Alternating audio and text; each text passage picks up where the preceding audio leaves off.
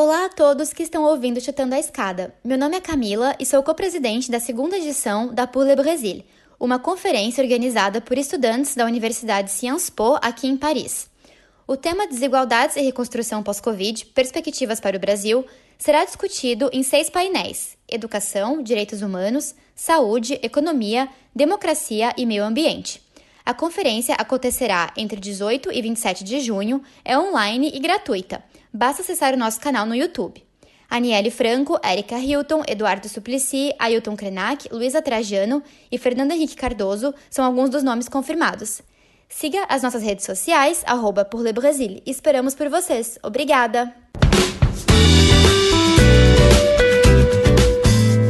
A escada é uma construção que serve para fazer um deslocamento vertical. Nem sempre é assim, mas tem um jeito de facilitar tudo isso. elevador? Não.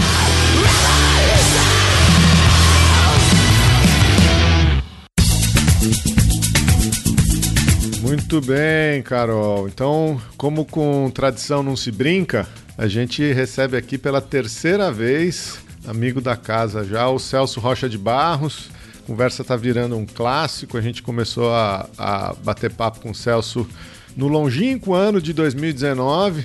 Sim. Quando a gente achava que a principal preocupação nossa era a Vaza Jato e o Sérgio Moro, é. né? É. Celso, prazer receber aqui. É, quem não te conhece, o Celso é colunista da Folha de São Paulo, doutor em Sociologia pela Universidade de Oxford, enfim, um comentador político assíduo aí nos mais diversos veículos e é sempre bom ter você aqui para bater um papo. Poxa, eu que agradeço, é sempre um prazer, assim, a gente já tem a nossa tradução anual aqui, né, cara? E vamos torcer para que pelo menos dessa vez, quando a gente terminar dizendo tomara que no ano que vem esteja melhor, tomara que esteja mesmo, que até agora só deu errado. prazer, Celso. Prazer, prazer é meu. E, ô, Geraldo, você vai contar que você vacinou ou não? Você, tá, você pulou essa parte, né? Você sabia que eu ia fazer um bullying aqui, né? Você ia fazer um bullying? Então, Por quê? É, lógico, porque eu não fui, né? Eu tô na fila ainda aqui. Dizem que quem tem menos de 1,60 vai esperar até o ano que vem pra vacina. Se fosse pela altura, eu tava ferrada. Mas aí o Felipe seria o primeiro. Mas a gente tá avançando aí devagar, né? Bem devagar. E parabéns aí por essa, essa conquista. É muito bom ver as pessoas que a gente os nossos acquaintances. Parabéns sendo... nada, parabéns para o SUS que sobrevive a esse governo do inferno e esse desmonte que já não é desse governo, já é de muito tempo. Parabéns para esses caras que estão na linha de frente. Com certeza. Eu vacinei mesmo semana passada, vacinei porque eu sou professor de ensino médio, é, vacinei com todos os outros colegas do ensino médio da minha faixa etária que já deviam ter sido vacinados muito antes. Mas a gente fica Muito. só torcendo, né, para que, pra que claro. essa vacina chegue para todo mundo, para que essa vacina claro. chegue para os uh, eh, trabalhadores essenciais, que muitos deles ainda, né, é, é, curioso que se chama de essencial hoje em dia, né?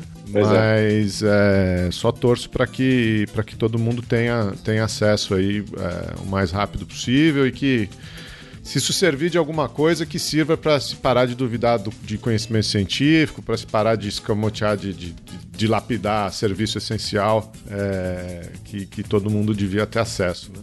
Com certeza. Mas você viu que eu fiquei muito sério com essa sua brincadeira, né, Carol? Eu vou aproveitar para dar uma deixa para o Celso, então, porque quando, sempre quando eu falo disso, eu falo da vacinação, alguém fala parabéns, é um, é um, um ato tão simples, tão curto, a vacina, um minuto você tomou um, um, uma vacina e e não precisava ser assim, né? É, acho que isso é que a gente tem que sempre frisar. É, a gente podia estar, tá, a gente tinha todas as condições de estar tá numa situação completamente diferente. Esse governo teve todo o aviso do mundo. A, a crise estourou primeiro na China, depois na Europa. A gente viu o que aconteceu lá fora, a gente viu o que aconteceu no mundo todo. A gente teve meses para se preparar, a gente tinha as estruturas é, é colo colocadas funcionando para se preparar. E não precisava ser assim. Eu, eu, eu acho que é isso que, que a gente não pode é, esquecer, né? É, era possível ter sido mais fácil. E, e, e, a sua última coluna, Celso, fala um pouco, um pouco disso, né? fala um pouco desses 90 mil mortos que a CPI já, já identificou, pelo menos já conseguiu atribuir ao presidente da República, que não precisavam estar mortos, né? Exato. E coloca um cenário muito claro de, de, de, de, de atribuição de culpa e um cenário em que, se os privilégios previdenciais forem revogados, é, o Bolsonaro pode ser responsabilizado pelo que, pelo que ele fez, né? Fez e continuam fazendo, né? Desculpa, Geraldo, mas continuam fazendo deliberadamente, né? Assim, provocando essa CPI, inclusive, né? Sem nem mudar o discurso. O que, que você acha que isso significa para nossa democracia, Celso? Vamos lá. Bom, assim, o que fica claro é que, assim, no, nesse ano, de primeiro ano de pandemia, as instituições de controle fracassaram espetacularmente. Né? Assim, não é para deixar o cara matar 100 mil pessoas. Assim, se tiver uma função para divisão de poderes, tem que ser evitar que o presidente mate uma parcela significativa da população. Então, assim, é, a gente, o número agora já é maior que 90, né? Porque a gente não sabe com precisão, mas o 90, para quem não está acompanhando, são as projeções do epidemiologista Pedro Alau, que quando, come, quando sai na CPI uh, uma notícia de uma comprovada decisão de não comprar vacina do governo Bolsonaro, ele pega o, a data em que a vacina teria chegado, joga no modelo epidemiológico que já, já traz o que nós sabemos sobre a correlação comum entre, entre vacinação e número de óbitos e, e joga como é que estava a taxa de contágio naquela época, etc, etc.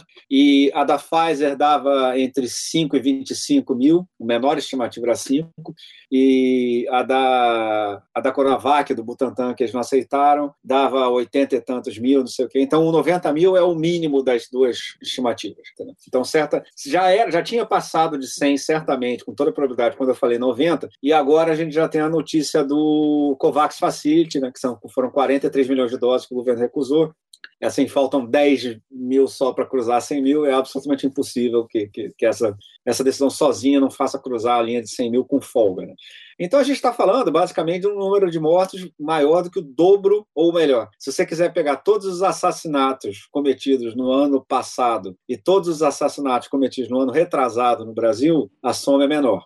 Então, o Bolsonaro matou mais gente do que todos os assassinos brasileiros de 2019 e 2020 somados. Então, assim, isso é provado, assim, isso não é um negócio assim que a gente pode. Porque, assim, a partir de certo número é incerto, assim.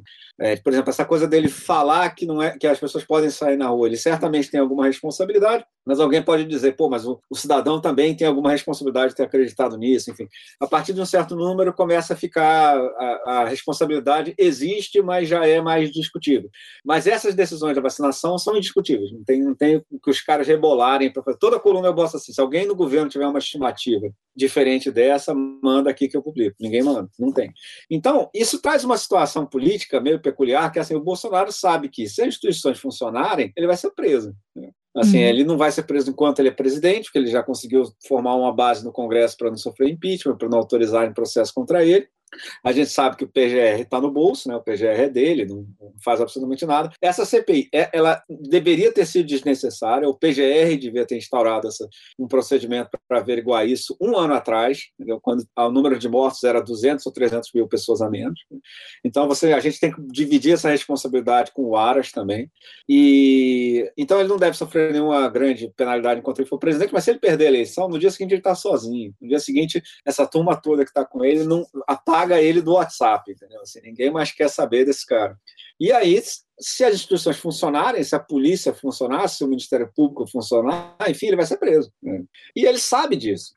Tanto que, por exemplo, você pode notar que, por mais que isso deva despertar ódio mortal em cima dele, ele, o Ministério da Saúde faz questão de correr atrás de mandar vacina para a comunidade indígena, para quilombo, etc., porque eles sabem que isso é mais fácil de tipificar como genocídio. Então ele sabe o que ele fez, assim, ele sabe o risco que ele está correndo. E aí isso coloca um problema para nossa democracia, né? porque ele já é um cara golpista, ele já é golpista desde que nasceu, assim, o histórico de manifestações golpistas dele é, é longuíssimo, e, e, agora, é, é, como eu disse na coluna, ele finalmente achou um problema que de fato poderia ser resolvido por um golpe de Estado, que é ele não ser preso, né? Entendeu? Assim, então, assim, o incentivo para ele é, tentar uma, uma, escalada autoritária cresceu muito, porque ele sabe que se, se o Brasil continuar a ser uma, uma sociedade com instituições modernas, ele está ferrado, né? a não ser que ele fuja, alguma coisa dessa, sei lá.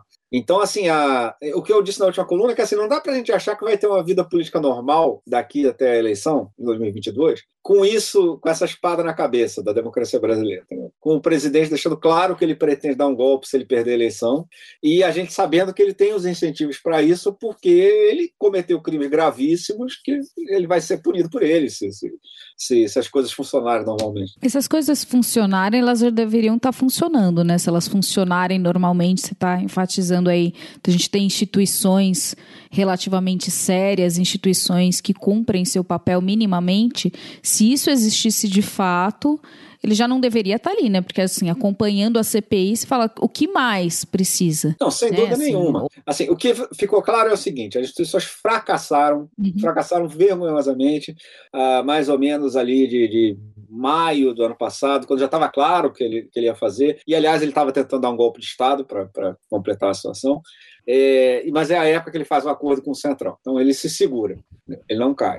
No final do ano parece que a pandemia vai arrefecer, um monte de gente vai vir a turma do deixa disso, tem capa de revista dizendo segunda chance, não sei o quê, mas ele não, não ele já teve várias chances, ele nunca volta atrás, ele não modera de jeito nenhum. E a essa altura eu acho que o sistema político já desistiu dele nesse sentido, já desistiu que ele seja da possibilidade de ele ser um cara moderável, assim. É, e, e, e, isso fra claramente fracassou. E aí, quando bateu a segunda onda, a gente estava completamente indefeso. A gente tinha um governo que era combatia o combate à pandemia. Né? E se não fosse pela concorrência do Dória, a gente pode apostar que ele não teria comprado vacina nenhuma nunca. Ele, de fato, apostou nessa história de imunidade de rebanho para não travar a economia e a economia chegar fora em 2022 e ele se reeleger. Então, assim, foi um fracasso institucional gravíssimo. Recentemente, eu acho que há sinais de uma certa recuperação. Eu acho que começa com a renúncia dos chefes militares. Porque eu acho que boa parte dessa história das instituições não funcionarem é porque todo mundo sabia, e embora nem todo mundo falasse em voz alta, que o Bolsonaro estava enchendo o governo de militar porque ele planejava uma escalada autoritária. Então estava todo mundo com uma, um raciocínio meio assim: se a gente segurar esse cara sem dar golpe até 2022, daí aí ele perde a eleição e a gente volta à normalidade. Eu acho que esse era o raciocínio.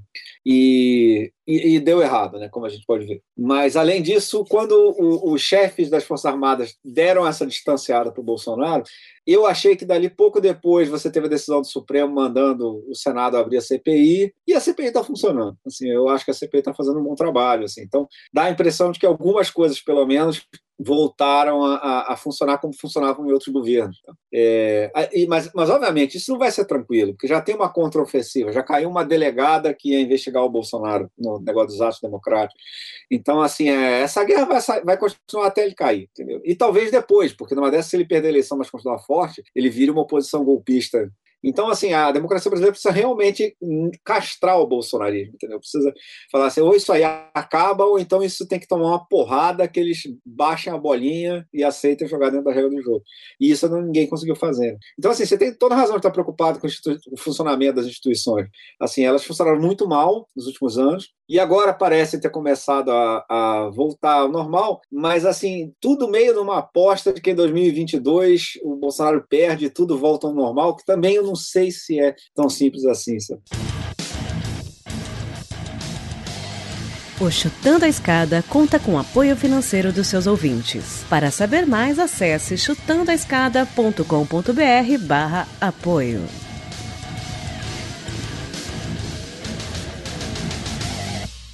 Eu gosto de conversar, conversar com você, que você é sempre muito mais otimista do que eu, Celso. Pô. É, eu acho que essas, é. essas instituições elas já faleceram faz muito mais tempo. É, agora, eu acho que tem duas coisas aí no que, no que você está comentando. Tem várias, né? Mas é, uma é o Bolsonaro realmente ele sempre dobra a aposta e até hoje nunca parou de dobrar. É, teve um momento ali esse ano é, com a, a soltura do Lula e, e, e o, a soltura não, mas a, o restabelecimento dos direitos políticos dele, né?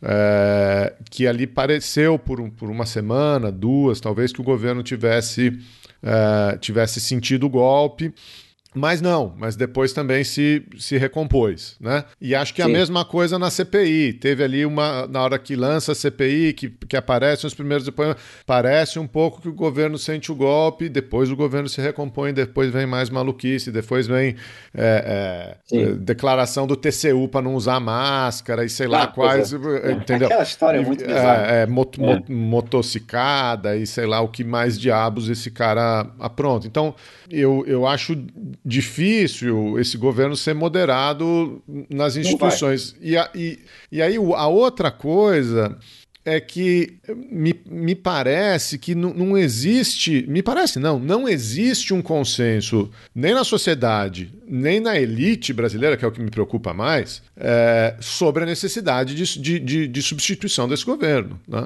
É, o, o, pessoal fala muito do Biden, ah, vai aparecer um Biden brasileiro, não sei o quê, bibibi, bababá. É, o que.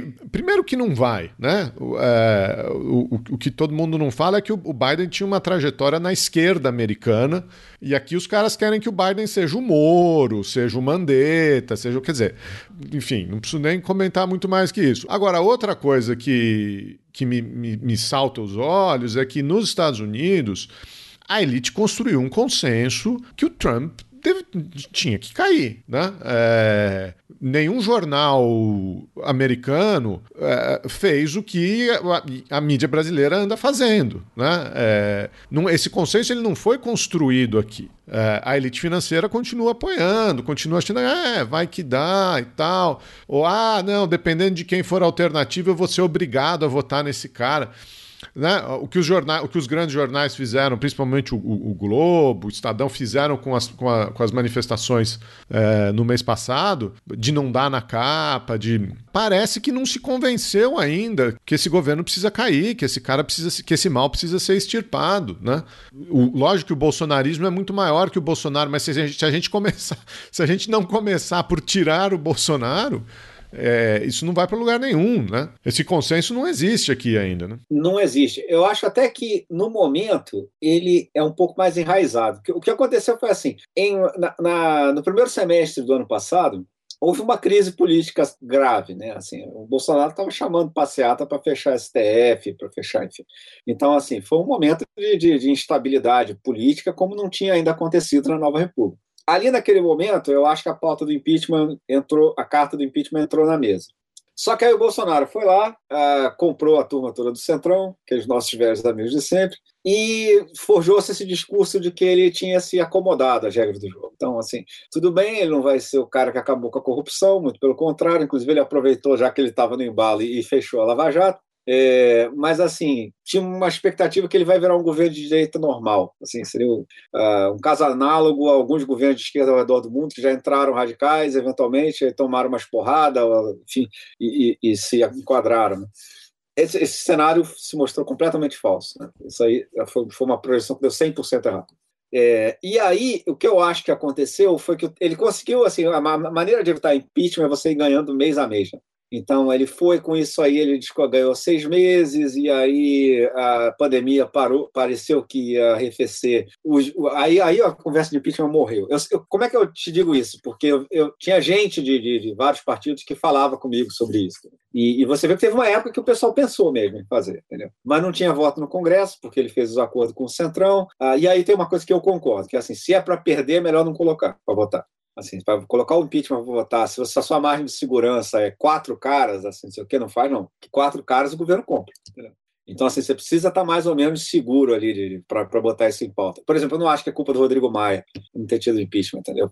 Porque nesse tempo todo as pessoas falavam com ele e diziam assim: vai lá e conta os votos e me mostra. Entendeu? Eu não vou botar em pauta sem, sem, sem, sem ter como passar. Então, isso eu acho que ele tinha razão. Entendeu?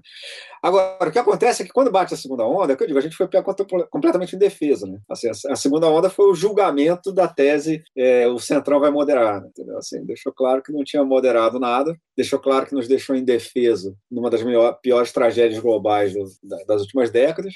Morreu esse tudo de gente. E agora, eu acho difícil você achar quem te diga que o Bolsonaro não merece cair. Se você for conversar com um político, assim, você perguntar pro cara, assim, vem cá, esse cara tinha que cair, né, cara? Quem, quem que fez pior? Assim, e o que eu sempre pergunto, se não for para derrubar esse cara, para derrubar quem? Assim, tem, tem, que tirar o impeachment da Constituição, cara. Porque, assim, pô, ou então bota próximo mandato, divide entre Fernando Collor e Dilma Rousseff como reparação histórica, entendeu? Assim, se você não empichar o Bolsonaro, você vai empichar quem, cara? Entendeu? E todo mundo sabe que é isso, entendeu? Assim, todo mundo sabe que é isso. As pessoas não falam em voz alta, porque se você falar em voz alta, você tem que fazer alguma coisa a esse respeito.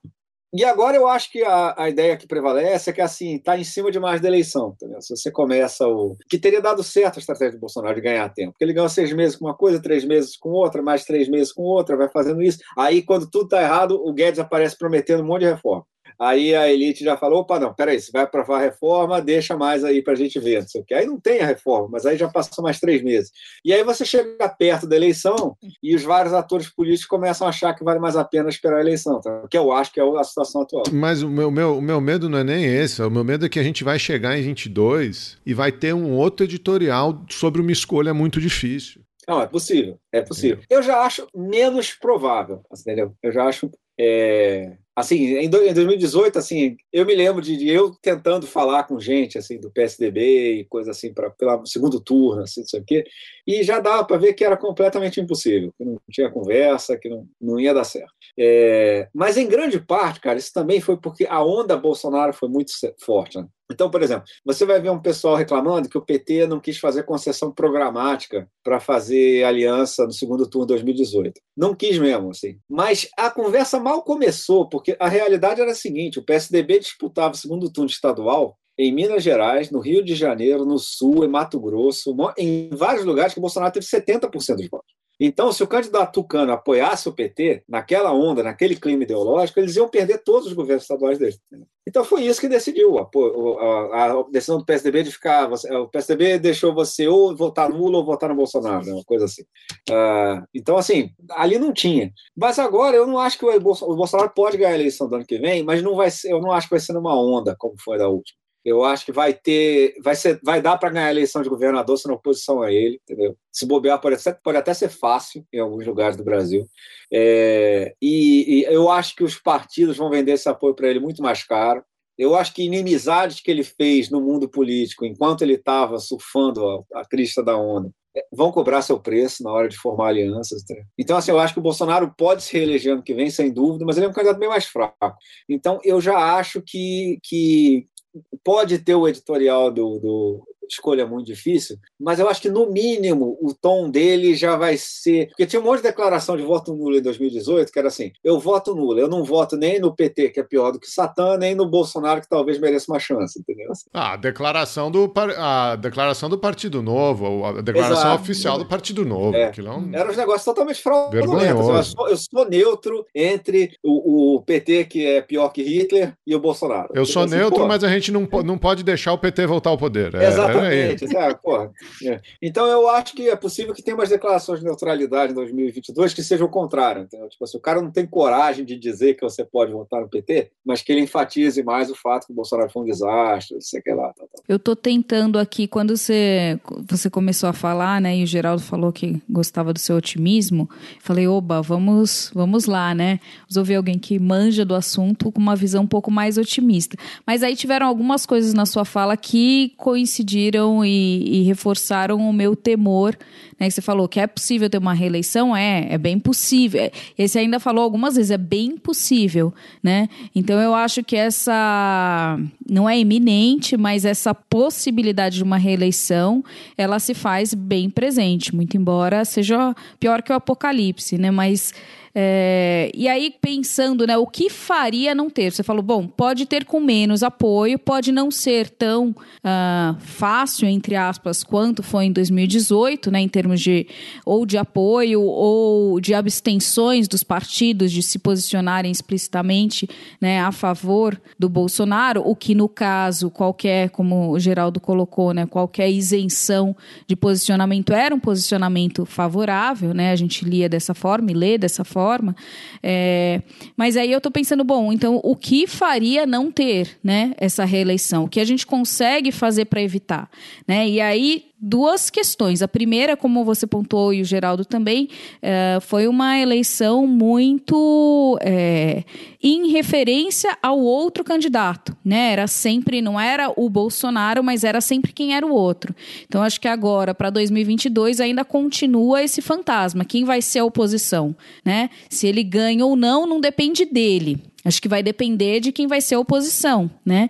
E aí, assim, o que, que a gente tem de novidade nesse cenário de uma oposição que dessa vez conseguiria é, conter o Bolsonaro? Porque se de um lado ele está mais enfraquecido, como você falou, né? Bom, já viram quem ele é. Por outro lado, ele tem a máquina do Estado na mão, né? É, e aí a gente vê, por exemplo, agora, essa semana, ele falando que vai estender o auxílio emergencial, né? Que foi responsável por um certo aumento tímido, mas um aumento de popularidade dele no ano passado, quando esse, esse auxílio emergencial era mais expressivo, né? Assim, aos trancos e barrancos, com todo esse, esse horror desse programa de vacinação, mas a gente provavelmente vai chegar no final do ano com uma percentual significativa da população vacinada, que também vai ser uma carta. Então, assim, ele vira 2022 como o cara do auxílio emergencial, o cara que fez a vacinação, né? Quando a gente vai ter, assim, tem um, uma, um crescimento econômico tímido, mas vai ter algum que ainda é uma recuperação, né, de um negativo. Então, assim, óbvio que a gente sabe que isso não representa nada em termos absolutos no governo dele, mas mesmo assim são estatísticas que ele pode jogar. É, ele tem uma base, né, e ainda de novo o aparelho todo do Estado na mão, né. É, então, eu acho que assim vai ser um jogo pesado, né? E, e, quem é essa oposição que vai conseguir bater de frente com isso para poder abalar essa possibilidade de uma reeleição, hein? É, o que você disse é 100% verdadeiro. Uh, tem um, teve um estudo alguns anos atrás, agora vou esquecer o autor. Se não me engano, na América Latina, desde que implementaram reeleição, é, é algo como dois terços da, da, das vezes o, o, o incumbente uhum. ganha. É, e no Brasil ainda não teve incumbente derrotado. Isso aí, no caso do Brasil, eu, sugiro um certo cuidado com esse dado, porque é o seguinte: o primeiro mandato do FHC era logo depois do Plano Real. O primeiro mandato do Lula foi do Bolsa Família. Então, também são dois puta primeiro mandato, né, cara? Assim, não, não, é, assim, o governo brasileiro médio, isso. E o único caso que realmente poderia ser um precedente a favor do Bolsonaro aqui seria o da Dilma, né, que teve um primeiro mandato muito turbulento, mas, bem ou mal, ela segurou lá artificialmente, com aqueles estímulos todos que depois teve que tirar, mas chegou na eleição com um desemprego baixíssimo. Então, assim, eu não acho que o Bolsonaro vai chegar assim, não. O primeiro mandato do Bolsonaro é tranquilamente o pior da história, por qualquer medida que você faça, inclusive por popularidade. Assim, a popularidade do Bolsonaro agora é muito menor do que a dos outros candidatos nesse ponto do primeiro mandato. Né? Então, assim, é, o, o, a prova de que o Bolsonaro é um cara muito ruim é que a gente não está dando de barato que ele vai se reeleger, porque o normal seria a gente dar de barato. Né? Se ele tivesse comprado vacina ano passado, coisa que qualquer imbecil seria capaz de fazer, entendeu? ele estava reeleito. Entendeu? Assim, eu acho que não, não tinha o que fazer com ele. Entendeu? Porque ainda por cima está tendo uma altazinha de commodities agora, uhum. que a gente, eu acho que a gente vai gastar isso tudo só compensando o desastre do Bolsonaro. Entendeu? Não vai dar para ter nenhum surto de prosperidade como teve na época do Lula, não. É, mas, enfim. E numa dessas, o ciclo de commodities serve exatamente para ele ganhar a eleição e acaba logo depois, entendeu? Que eu, eu chamo de cenário Deus nos odeia, entendeu? Então, assim, é, eu acho perfeitamente possível que ele se reeleja. Agora, é, eu, eu não vou. Tem gente dizendo que assim, a gente tem que tratar ele como favorito, assim, é, eu não trato, não. Assim, eu não acho que ele é favorito. Assim, é, eu acho, o que eu acho é que é notável que ele ainda tem a chance depois de tudo isso. Né? Mas ele tem chance? É, porque o pessoal da terceira via meteu os pés pelas mãos, entendeu? Assim, a, a, a regra, pelo que vai ser a, a, a, prévia do PSDB que saiu agora, vai ser bem tarde, vai ser já no final do ano. E se, se eu entendi corretamente, os deputados, os parlamentares vão ter bastante peso na, na escolha do candidato. E isso é terrível para o Dória, por exemplo, porque em 2018 os, o, a massa dos filiados do PSDB ficou muito puta com a estratégia do partido, a, a bancada deles caiu quase pela metade. Né? porque eles lançaram o Alckmin para presidente. Se você lançar o Alckmin para presidente, boa parte da grana que você ganha no fundo partidário vai para ele, vai para o candidato a presidente, uhum. e sobra menos para dividir entre os candidatos a deputado. Né? É, e aí tem muita gente no PSDB falando, cara, se a gente não tiver um cara que tenha já agora 15%, 20%, entendeu? vamos gastar essa grana com campanha de deputado, entendeu? vamos recompor essa bancada. Então, assim, é, é, o Aécio é um cara que trabalha para isso, por exemplo. Então, assim, a, a terceira via até agora foi, fez tudo errado, assim, entendeu? Fez, o PSDB fez tudo errado. Eles podiam ter pego o Dória logo que chegou a vacina e falado, bom, vamos pegar esse cara aqui e vamos correr com ele, né? Tá. Não fizeram, assim, sei lá, acho que 15 dias depois da primeira vacinação, fizeram uma reunião tirando o poder do Dória, derrotaram o Dória numa disputa interna, entendeu? Então, assim, o PSDB enfiou os pés pelas mãos bizarramente. O Hulk, cara, eu acho o seguinte, ele faz o que ele quiser da vida dele, mas se ele não queria ser candidato a presidente, ele tinha que ter dito isso vários meses atrás, entendeu? porque teve gente que ficou na, na, na, candidatura dele esperando, e agora ele sai agora e é difícil para essa turma se posicionar, entendeu? Assim, eu acho que aquele pessoal do Cidadania, por exemplo, sabe, aquele, uhum. é, eu acho que seria o tipo de pessoas que poderiam apoiar o Hulk, se bobear até talvez a rede de sustentabilidade, poderia apoiar o Hulk e tal, e agora esse pessoal está totalmente órfão, está totalmente sem, sem saber para onde vai. Então eles estão num clima de caos completo. Então o, o Bolsonaro está contando o seguinte: ele conseguiu neutralizar a, a, terceira via e ele vai polarizar com o PT e ele acha que dessa vez ele ganha. É, eu também acho que essa conta para ele é arriscada, entendeu? Assim, porque, primeiro, é, não é o Haddad, é o Lula. Isso faz diferença por vários motivos. Primeiro, que o Lula já foi presidente e tem, teve um, uma grande parte da população brasileira que se deu muito bem durante o governo dele e que é fiel a ele. O Haddad não tinha isso. Mas tem uma outra coisa que é o seguinte: quando o Haddad dizia no segundo turno que ia fazer um governo moderado, muita gente dizia assim: eu acredito que o Haddad é moderado. Entendeu? Eu ouvi isso de muita gente, falando assim: não, o Haddad eu acho um cara 100%, poderia votar nele tranquilamente, não sei o quê. Mas eu não tenho nenhuma fé que o PT vai acompanhar ele. E o PT, depois do impeachment, fez, fez uns documentos muito à esquerda, né? documentos bastante uhum. radicais e tal. Então o pessoal achava que o Haddad não controlava o PT, que no certo sentido era verdade. Eu acho até o seguinte: se ele virasse presidente, eu acho que controlaria, porque aí você tem na mão entendeu, cargos e verbas, etc. Mas de uhum. fato ele não era um cara que mandava no PT. Entendeu? Agora, o Lula todo mundo sabe que manda. Então, se o Lula disser assim, a gente vai moderar, você sabe que vai sair um documento do PT dizendo assim, vamos tentar fazer o ajuste fiscal, vamos o que o Haddad, com o Haddad não era verdade. Então, assim, dessa vez o Bolsonaro vai, vai, vai jogada, vai, vai ter a briga que ele, da qual ele conseguiu escapar em, em 2018. E eu acho que ele está com excesso de confiança para isso, cara. Assim, eu acho que ele. Uma coisa que me dá muita impressão é que o Bolsonaro ainda acha que, que, que a onda dele tá, tá, tá rolando, entendeu? Que aquela, ele, ele, eu acho que aquela onda dele, quando ele era o Bito e não sei o que lá, acho que subiu um pouco a cabeça do cara. Então, eu acho que ele ainda acha que todos esses problemas são pontuais e que entendeu? na hora do vamos ver, entendeu? o pessoal vai. Eu, eu, se fosse do lado dele, eu estaria bastante preocupado com isso. Então, assim, eu acho que assim, é um risco, e é grotesco que isso seja um risco, né? Assim, era para o Bolsonaro ter menos popularidade que o Temer, era para o Bolsonaro já ter caído, era para o Bolsonaro já estar tá preso. Mas, assim, já que vai ter, eu, pelo menos, eu também não acho que a gente deve se apavorar, assim, não. Assim, eu acho que é, tem vários cenários perfeitamente plausíveis é, que o Bolsonaro perde, e muito mais cenários desse tipo do que em 2018. Eu tô falando que ele é um otimista, cara. Tô falando. Eu tô em pânico. Eu tô, você falando só, eu só fiquei com mais medo ainda. Não, é porque é aterrorizante a gente não poder ter certeza que vai se livrar de um, de um desastre não. como esse. Isso é aterrorizante. E... Dois, dois. Hey.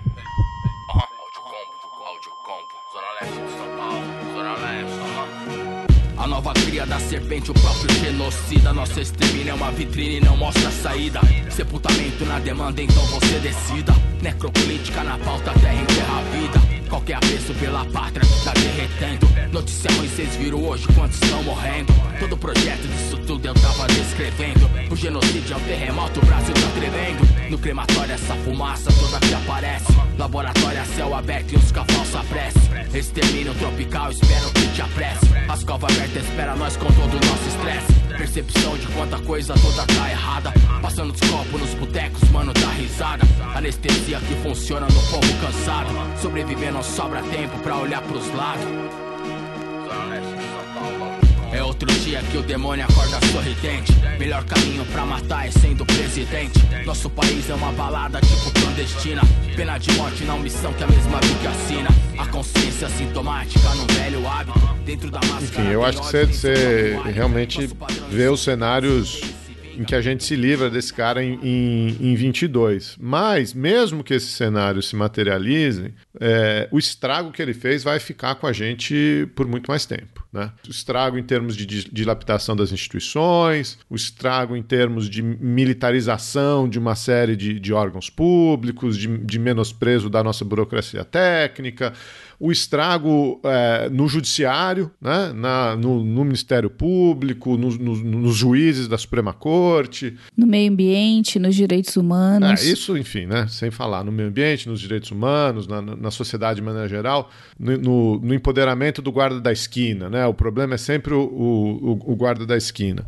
Então eu queria conversar um pouco sobre isso e, e, e aí acho curioso que é, você, num certo sentido, viveu uma experiência dessa. Né? A gente é, tem visto esse, esse abuso, essa distorção grotesca da Lei de Segurança Nacional é, e o, o, os, os asseclas do presidente usando a Lei de Segurança Nacional para acionar blogueiro, acionar figura pública, do, do, do Felipe Neto ao Guilherme Boulos.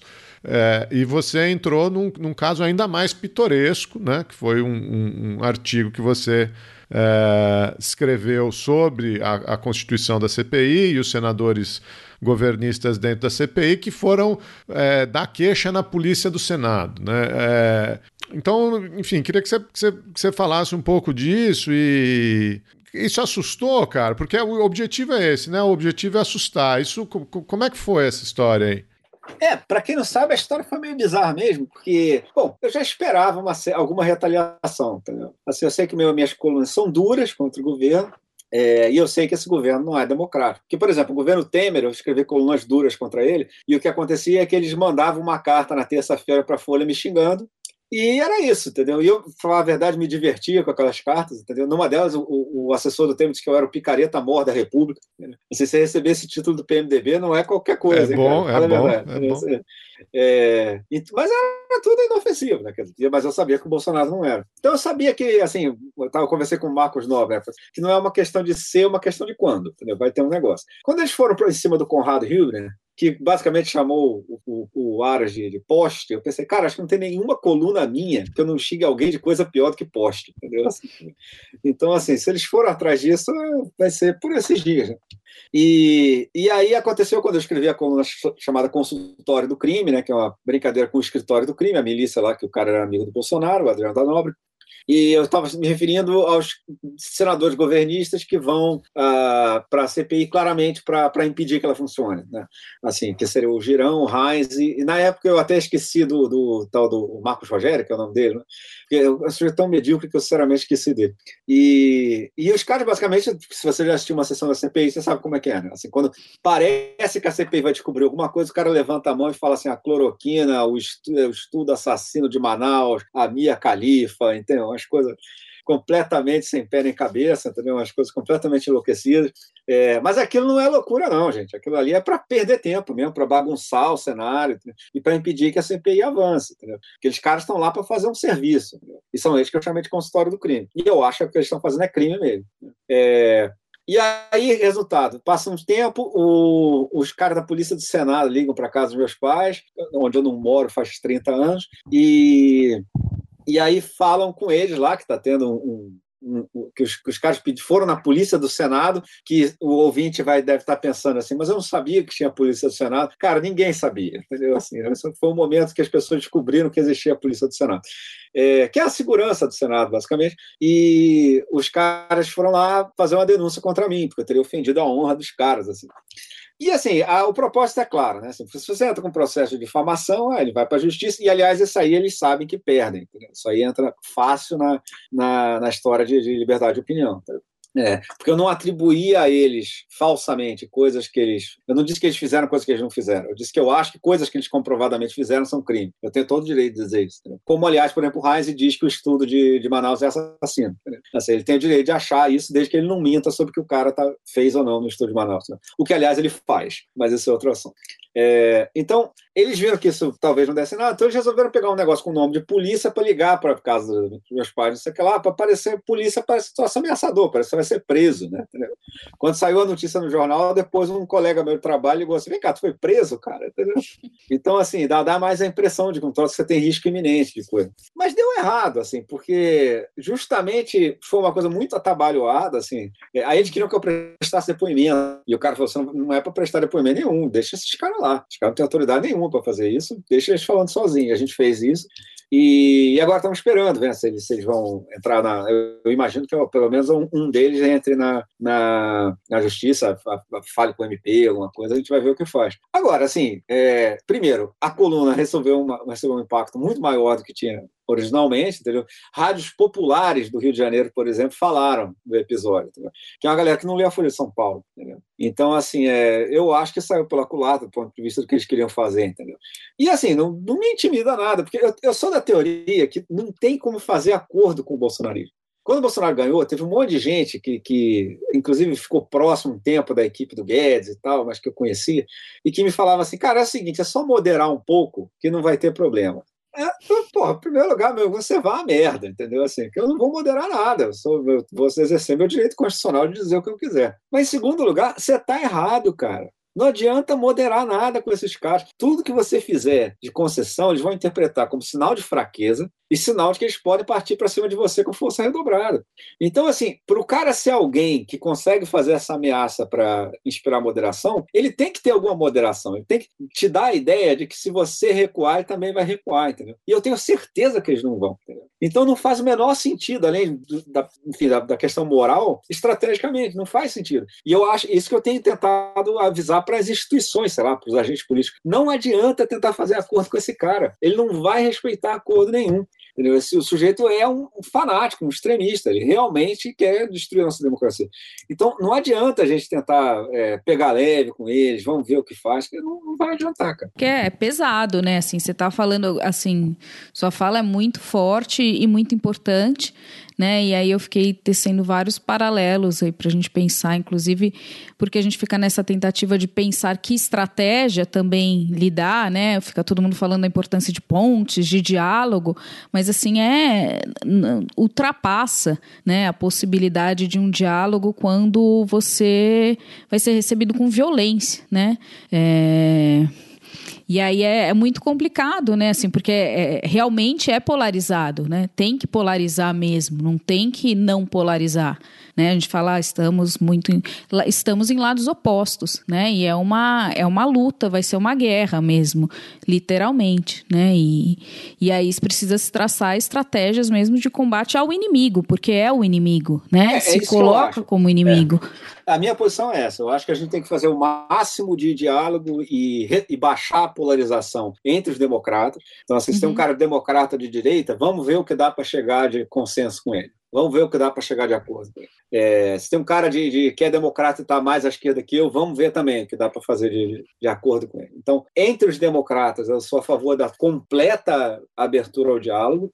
Mas o Bolsonaro não é um democrata. O, o bolsonarismo é um negócio que tem que ser quebrado ao meio. E assim, se surgir uma versão moderada disso, se eventualmente alguém fizer uma versão do Bolsonaro que seja moderado, aí a gente discute o que a gente faz. Mas claramente ainda não surgiu. Não. Então, assim, essas, esse pessoal de quando fala uma nova chance para o Bolsonaro, dessa vez ele vai moderar, etc. Cara, vamos fazer o seguinte: primeiro ele modera, depois a gente vê o que a gente faz com isso. Entendeu? Porque o que eu não vou fazer é baixar a minha guarda enquanto ele não baixar dele. Eu nem gosto desse termo polarização é, porque esses polos não são comparáveis. Né? É, o, o, o, polo bolsonarista ele está fora do jogo político, ele está fora do jogo democrático. Né? Não, não dá para você comparar algo dentro do jogo democrático com algo que está fora, ele já escapou do limite da política. É, e é isso que esse, eu, eu, brinquei antes com a história de uma escolha muito difícil, é isso que esse tipo de, de linguagem não contempla. Né?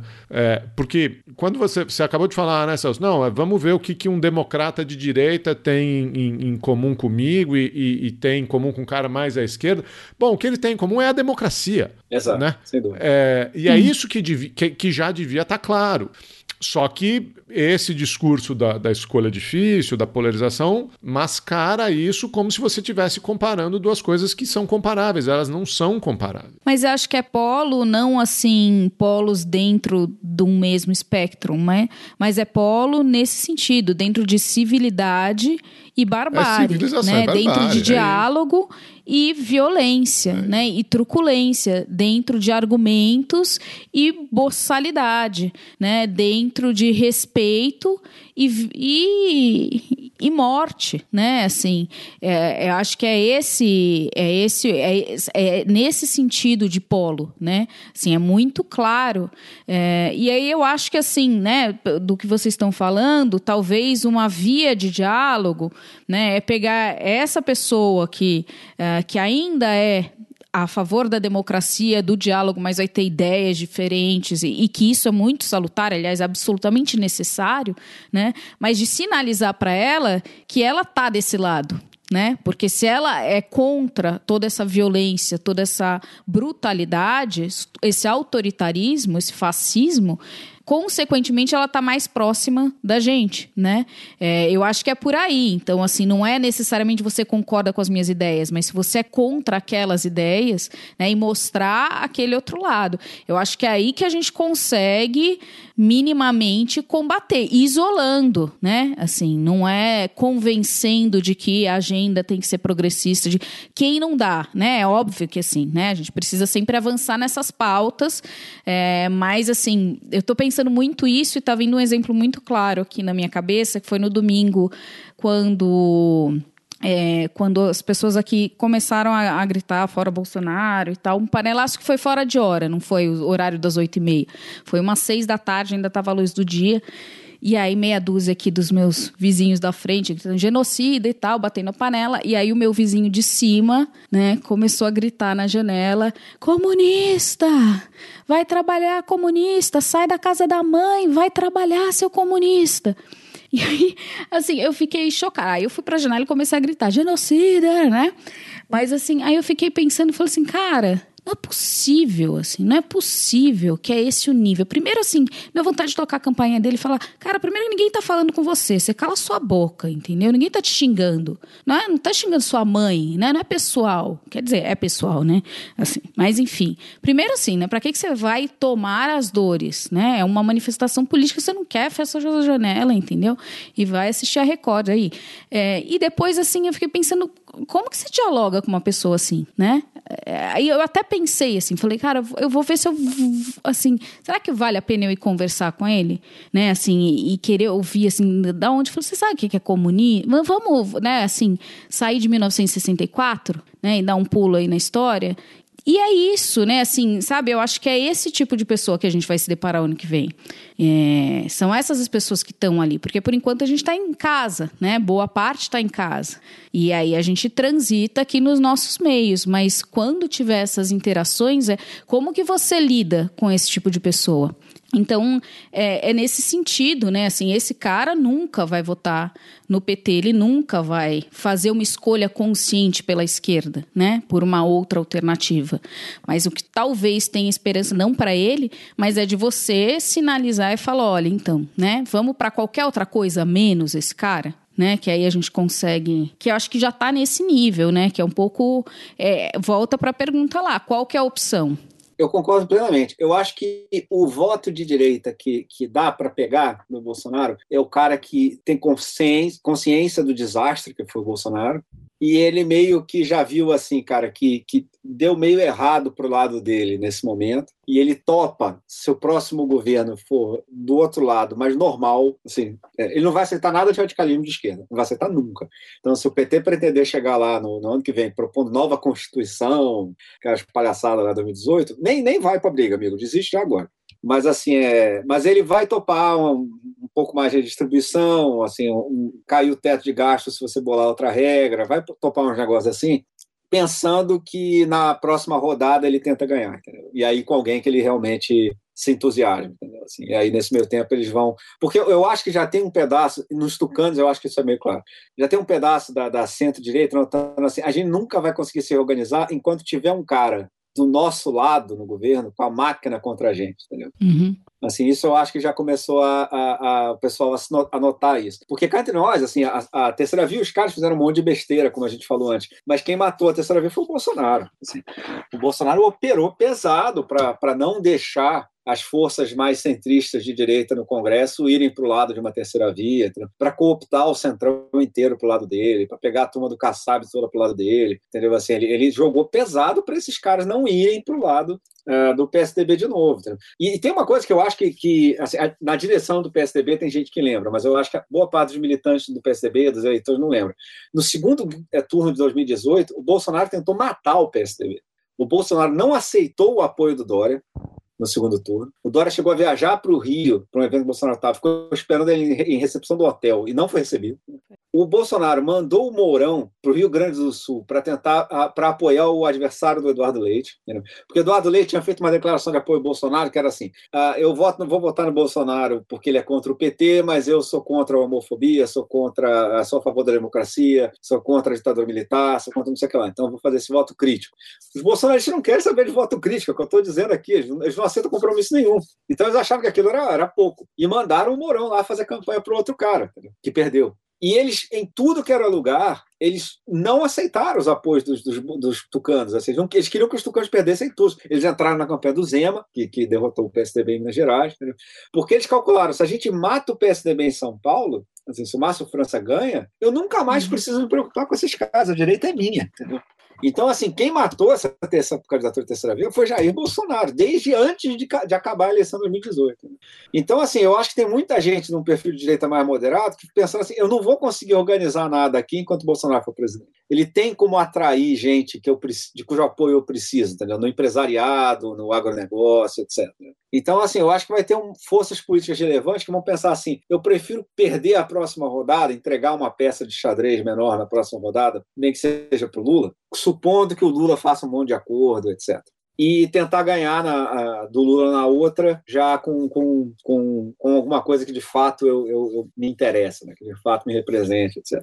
Assim, eu acho que esse é o eleitorado de direita que, que, que, que os democratas podem ganhar. É, porque o cara que está lá já gritando comunista, isso é o que você falou, esse cara vai ficar com o Bolsonaro mesmo. E se o Bolsonaro perder e sumir, ele vai achar um outro troço. Entendeu? É, eu, aliás, eu tenho curiosidade de saber o que aconteceria se o Bolsonaro tomasse uma surra na eleição se ele não vai para o segundo turno, eu acho que não só ele perderia a eleição, como eu acho que muito boa parte desse discurso desmontaria. Assim, eu acho que parte dessas pessoas que estão gritando comunista não iam, iam voltar a falar como seres humanos, entendeu? Assim, assim, assim, eu acho que uma parte, pelo menos, dessas pessoas. Tudo bem, eu acho que assim, vai ter uma facção de extrema direita no Brasil por décadas, por causa uhum. da vitória do Bolsonaro. Mas assim, é, mas se não for uma coisa que tem chance de ganhar a eleição, é uma questão para a gente administrar, enfim. Então. O exemplo que a gente tem nos Estados Unidos não é esse, né? É lógico que por os, enquanto, né? Os, os fenômenos não são exatamente comparáveis. Concordo, concordo. Porque lá tem uma coisa que, assim, o Trump, ele infiltrou um grande partido, né?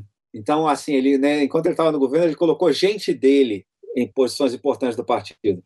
E o, o, Bolsonaro ainda não tem isso, né? o Bolsonaro ainda não conseguiu montar um partido, não sei nem se ele tem interesse nisso. Entendeu? Então, agora, eu também acho que se o Biden dispara de popularidade, se, se o Biden é reeleito, etc. Porque o que interessa, gente, assim, resultado assim, é o que interessa. Entendeu? Então, por exemplo, um monte de gente virou Bolsonaro. por exemplo, eu acho que tem uma parte da direita brasileira que não elegeu o Bolsonaro porque era radical, virou radical porque o Bolsonaro ficou com pinta de ganhar.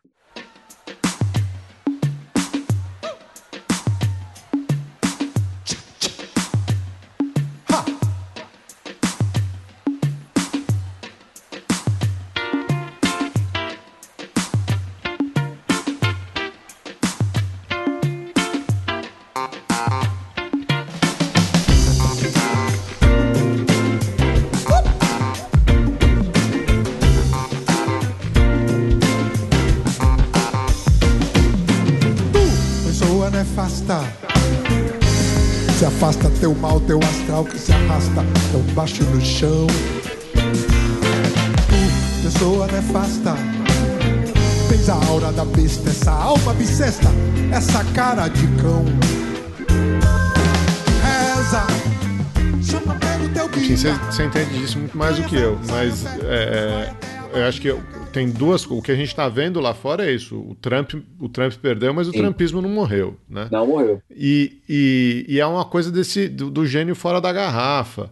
É, a hora que dúvida. você começa a, acenar para homofobia, para xenofobia, para conservadorismo religioso, é, essas- essa- essa- esses temas pegam. E a direita brasileira já acenava para isso Claro. muito antes de aparecer o, o- muito antes do, Bolsonaro declarar que ia ser 2010, né? exatamente, exatamente, Sem dúvida. né? É, tema de aborto, tema, enfim, A campanha de 2010 foi uma grande lição para os caras pelo seguinte: aquela era uma eleição que a Dilma tinha que ter ganho no primeiro turno. A economia cresceu 7,5% no ano da eleição. O Lula tinha, cara, tinha uma popularidade tão ridiculamente alta que é o que eu dizia. Eu sei o endereço do blog de todo mundo que não gosta do governo do Lula, entendeu? Assim, tipo, assim, ele tinha uma popularidade absurda. A rejeição do Lula era, era a popularidade do Temer, entendeu? Basicamente. Ele apoiava a Dilma. Entendeu? A Dilma, na campanha, se apresentou como muito moderada, sensata, etc. Então, assim, cara, os programas sociais bombando, a recuperação da crise, né? O Brasil saiu da crise antes dos outros países. Então, quer dizer, aquela eleição, cara, assim, o, o, o Serra, quando entrou ali de candidato, ele é um sujeito com um ego grande, talvez ele achasse que podia ganhar, mas aquela eleição ali era, era muito difícil. E o que impediu aquilo de ser decidido no primeiro turno, de ser decidido com 60% para Dilma, foi a discussão do aborto. O que aquilo ali acendeu tudo que era luz é o seguinte: tem pautas não econômicas que são sucesso eleitoral na baixa renda. Porque todo mundo já sabia que tinha pautas não econômicas que eram sucessos na renda média e renda alta. Então, assim, tem gente que. ah, ah, tem- eu conheço gente que tem um perfil um pouco à esquerda de Tucano, mas que, por exemplo, pode votar num deputado do PSOL pelo, pela defesa dos direitos humanos ou coisa que vale. entendeu? Assim, então, é, essas coisas, o ambientalismo, né, em especial. Mas ali os caras viram que tinha uma pauta cultural que o cara entrava no eleitorado de baixa renda, entendeu? mesmo com 7% de crescimento ao ano a favor do governo de esquerda. entendeu? Aí, assim, era impossível que eles não aprendessem essa lição. Né? Assim, tipo, isso aí, o, o cara que viu aquilo... Isso, assim, isso foi levado a, a- a cabo pelo Serra, que era o pior cara do mundo para levar isso. né? O Serra é um cara com passado de esquerda. No final, descobriu, inclusive, que a esposa dele tinha tinha feito um aborto, e contado isso em sala de aula, senão que ela, obviamente, ah, não era contra. ah, enfim, é, é o pior cara possível do ponto de vista dos conservadores era o Serra. E, e mesmo assim, eles conseguiram levar para o segundo turno, perderam por uma margem razoável, mas, cara, se você olhar os, os fundamentos daquela eleição, era para ele ter levado uma surra espetacular. Então era óbvio que daí em diante eles iam levar esse, esse aprendizado adiante. né? E assim, esse, o, o ah, conservadorismo religioso, tudo isso, isso vai sobreviver na política brasileira. E a gente vai ter que aprender a lidar com isso. Isso existe em todas as grandes democracias, de uma forma ou de outra. A gente vai ter que inventar uma maneira de conviver democraticamente com isso. Ah, se eles perderem muita eleição, eles também vão começar a tentar abrir fazer suas próprias pontes, enfim. Isso tudo tem jeito. Assim, o país não está ferrado porque existe gente que defende essas pautas. né? É, O que o Brasil está ferrado é por ter gente que, que defende golpe militar. Entendeu? Que essa é a diferença do Bolsonaro. Né? Bolsonaro não é só um cara muito conservador. É, ele não é um cara que é muito conservador e quer ganhar eleição ou perder eleição. Enfim. Ele, ele encheu o governo de militar como não tinha nem na época da ditadura. assim. Ele, ele fala de golpe todo dia, praticamente. Cara, então, assim, é, é- esse é o problema. Né? É disso que a gente precisa se livrar. assim. Não é, não, a gente precisa se livrar da direita ou dos conservadores, etc. Isso aí vai estar aí, é parte da sociedade brasileira. Mas ah, até outro dia a gente não tinha golpismo. Então é perfeitamente possível que a gente volte a não ter. Entendeu? Que eu acho que esse é o cenário positivo. É, Assim, duas coisas, né? Acho que você falou uma coisa, assim, muito importante, que é, primeiro, assim, o, o bolsonarismo não representa, não é, não tem monopólio do conservadorismo, né? É, mas tem o monopólio dessa, dessa violência, dessa combate, assim, exaustivo às instituições, é, é muito enraizado. Então, também é uma ilusão achar que acabou o Bolsonaro resolveu parte do problema ou está sob controle, né? Porque não vai acontecer. E aí, por isso que eu falo, né? Precisa tirar também os, os, os outros fascistas e os conservadores aí do, das outras esferas, né? É, para não parecer que eu fui muito otimista com o negócio, eu discordo que ah, o Bo- Bolsonaro tem um monopólio dessa direita violenta. Hum. Isso é uma coisa que a gente vai ter que esperar para ver. Porque Uhum. assim, a grande dificuldade de análise política no governo Bolsonaro é assim, a, a política interna do Exército é muito opaca. né? Então, assim, outro dia a gente descobriu, porque o cara resolveu falar, que a nota do Vilas Boas na campanha de 2018 tinha sido aprovada pelo alto comando. Não era só uma coisa dele. Cara, assim, para uma coisa dessa não, todo mundo não já saber, é porque o negócio lá é bastante pouco transparente assim para as outras, para o resto da, da, política brasileira. Então, assim, quando me perguntam vai ter golpe, eu falo, cara, não sei, porque uma das principais variáveis eu não tenho como medir, entendeu? Porque parece claro o seguinte, eles não toparam o golpe em 2020 que o Bolsonaro queria fazer. O Bolsonaro queria fez tudo para dizer que ia dar golpe, não sei o quê. Na hora do vamos ver, não teve golpe. Então, assim, uhum. e, e, isso claramente para mim é porque ele chegou lá para os caras falando que queria, os caras falaram, cara, não vamos dar golpe você não, desculpa aí. É... Agora, ele está fazendo propaganda com os médios oficiais desde a campanha de 2018. Assim, ele vai em evento militar, assim, ele está tentando formar uma geração de golpistas. Né? E isso eu acho que vai ser um problemão quando ele sair, entendeu? porque vai ter gente, tanto no Exército quanto na polícia, que vai fazer a seguinte leitura: o Bolsonaro foi um desastre porque ele era muito ruim, assim, o que também ninguém discute, certo? Uhum. ele é muito ruim. Então eles vão dizer assim: não, o Bolsonaro era um imbecil, o Bolsonaro era, não comprou vacina, assim, qualquer um de nós teria comprado vacina, a ditadura militar teria comprado vacina, provavelmente. É, e eles vão tentar uma, um outro cara ou uma outra coisa, entendeu? Eu tenho medo disso. Eu acho que a, a, a hierarquia das, das Forças Armadas vão ter que passar por um processo de, de, de disciplina lá dentro mesmo, desses caras que, que o Bolsonaro uh, convocou a, a, insurgência. Entendeu? Porque, e aí eu acho que, assim, para não ficar desesperado, a, a hierarquia militar tem um certo incentivo de fazer isso, porque eu acho que eles calculam, ao meu ver, acertadamente, que se tivesse um golpe agora, mudaria a culpa das Forças Armadas. O Bolsonaro, mesmo se essa cúpula atual apoiasse o Bolsonaro ou deixasse ele dar um golpe, o Bolsonaro não os considera bolsonaristas raiz, entendeu? Eles não os consideram assim fiéis o suficiente a ele. E eu acho que esses caras sabem que se o Bolsonaro ficasse com a faca e o queijo na mão, eles iam rodar. Entendeu? O Bolsonaro ia promover uns caras mais extremistas lá, que ele, que ele já sabe quem são, ia tentar um negócio desse. Uns bombeiros, então, eu, militares, desses, né? uns caras... E gente dentro do exército que, que não, não progrediu tanto na vida porque era maluco e agora é a chance dele. tipo ele. É, exato, exatamente. Então, assim, é, por exemplo, nesse caso agora do Pazuello, teve uma, uma versão que eu não sei, não posso confirmar nem, nem, nem rejeitar, porque eu não tenho informação de, de dentro das Forças Armadas, que era o seguinte, que os caras é, toparam não não punir o Pazuello porque se eles topassem, se eles punissem e o Bolsonaro tentasse revogar a punição, é, mesmo se eles não aceitassem a revogação, etc., o clima ficaria insustentável e aí o comando das, uh, das forças teria que renunciar de novo e isso daria a chance para o Bolsonaro botar um cara dele, porque já tem cara dele chegando perto na fila. Porque a promoção é altamente dependente de, de, de idade, de, de, de quantas estrelas o cara tem, né, etc. É, então tem gente dizendo isso, que eles toparam justamente para não dar para o Bolsonaro, e que o Bolsonaro, inclusive, teria armado essa, essa toda para tentar fazer uma crise que permitisse a ele uma nova rodada de demissões, e, e, aí nessas ele vai passando gente dele na fila.